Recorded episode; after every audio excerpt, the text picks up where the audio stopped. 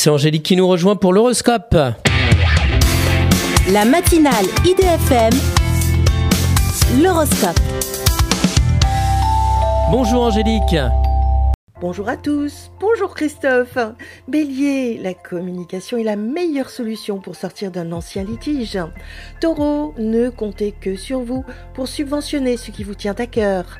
Gémeaux, vous avez fort à faire à courir partout pour obtenir des bribes de travail. Cancer, ne vous laissez pas influencer par l'humeur des autres et restez souriant. Lion, une rupture vous lamine le moral mais votre travail prend du galon. Foncez.